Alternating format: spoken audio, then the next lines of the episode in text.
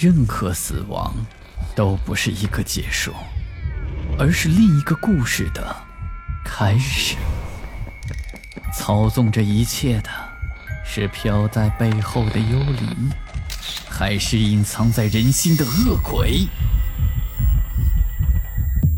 欢迎来到霸天鬼话。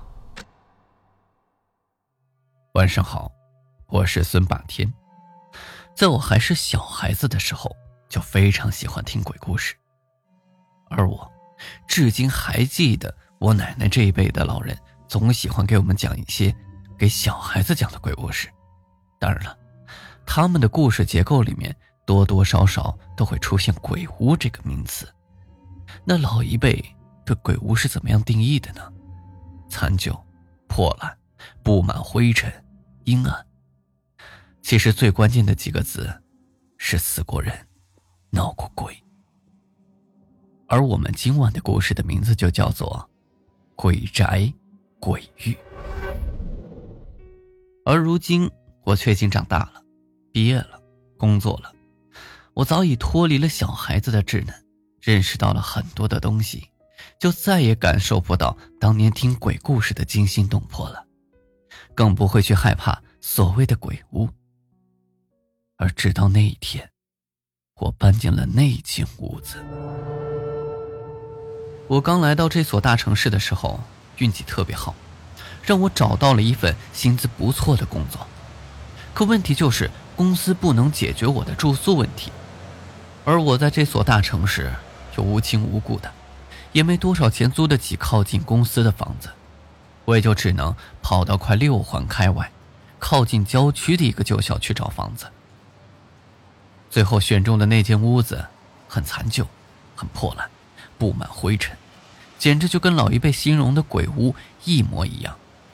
要不是这间屋子的租金出奇的便宜，以及赶往公司上班有地铁直达，我呀，或许就不会租下它。住进去的第一天，我的确没感觉有什么异样，可是渐渐的，我却发现这屋子有很多怪异的地方。那天晚上已经深夜十二点了，那时候我已经早早的睡了，可睡着睡着，大半夜突然听到水龙头响起来。我刚开始以为是幻觉，可是越听越奇怪，我明明没有开水龙头啊，水龙头怎么会自己开开呢？难道有贼？我就顺着声音摸出了房间，径直的走向了洗手间。滴滴答答，水声若有若无的传了过来。我越发靠近那洗手间，心底就越没有底。我悄悄地摸到门边从门边的篓子里抽出了一根棒球棍，这是我特地买在家里防身用的，到现在都没用过。在手上有了趁手的武器，这心里也稍稍有了勇气。我迈开了大概三四步。就只身来到了洗手间门前，一切都似乎很平静。我试着大力的推开那道门，我承认，即使当时再有勇气，我也真的不敢一下子直视面前的任何景象。我尝试着扭过头，然后缓缓的转了过去，一个人也没有。可是我的心里依旧有那么一瞬间颤抖了一下。虽然眼前一片死气沉沉，什么都没有，但是水龙头的水还不断的从那个口子里断断续续的滴了出来。我小心翼翼，一步一步的走向那个水龙头，用手检查了一下，那个水龙头看似完好无损，但是水龙头的开关却莫名其妙的被扭开了少许。我心里想着，我再怎么粗心，也不见得会把水龙头。刚刚好好扭成这个样子，水珠从管道里溢了出来，敲打在光亮的洗手盆上，凌乱的水花几乎溅湿了我的脸庞。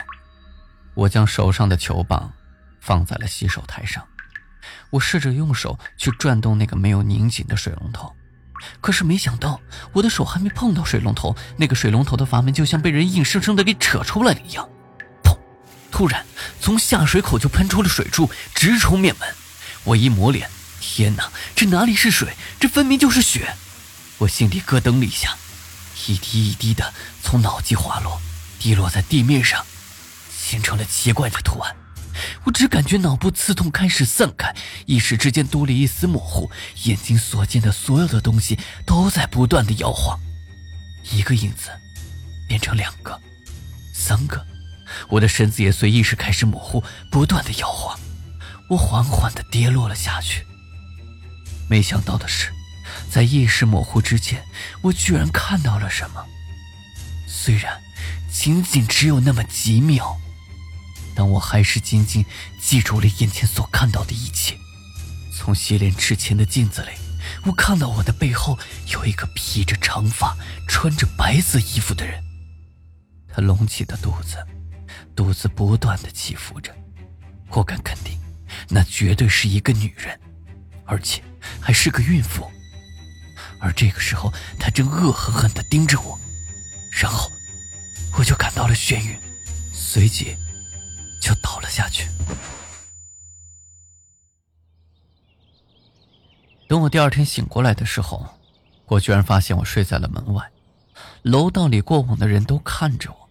我这时候才发现自己还穿着睡衣睡裤，别提有多糗了。而这个时候，住我房子对面的门打开了，从里面走出来一个老奶奶，她把我拉起来，并且小声对我说：“孩子。”你这屋子是凶屋，住不得人呢。凶屋？怎怎么会是凶屋呢？我疑惑的望了望老奶奶。孩子，这以前死过人，你搬过来没人跟你说吗？老奶奶叹了口气，我也摇摇头。就在你这屋，十几年前住着一个漂亮的姑娘。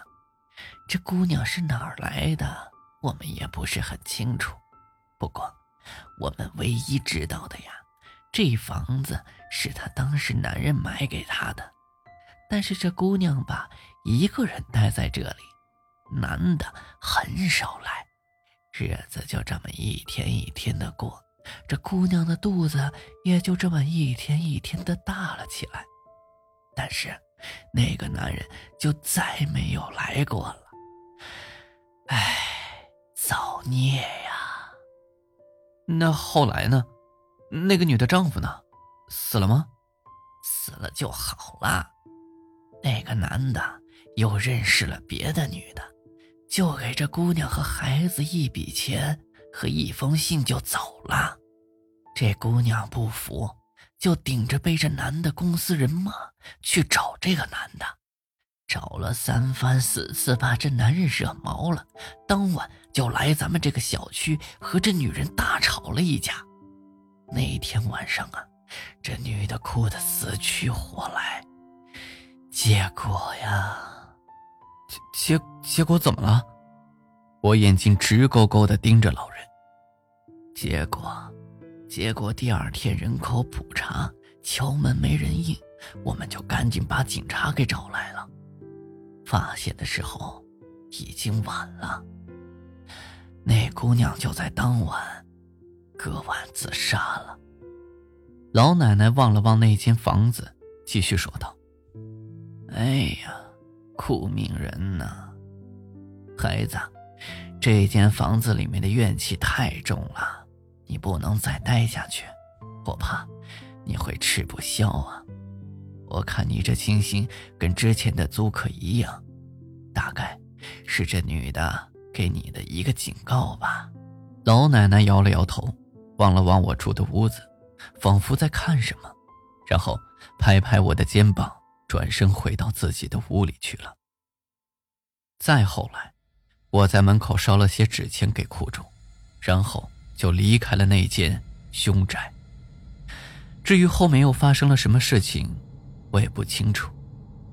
但有时候在梦里，我还会梦到一个大肚子的女人，她的眼睛正直勾勾的盯着我。你看到她了吗？他就在你的身后。好了，今天的故事就讲到这里。我是孙霸天，听完故事记得订阅、关注、评论，也辛苦各位动动发财的小金手，给霸天鬼话一个满分好评，让主播有更新的动力。午夜论奇案，民间言怪谈，这里是霸天鬼话，我们下期再见。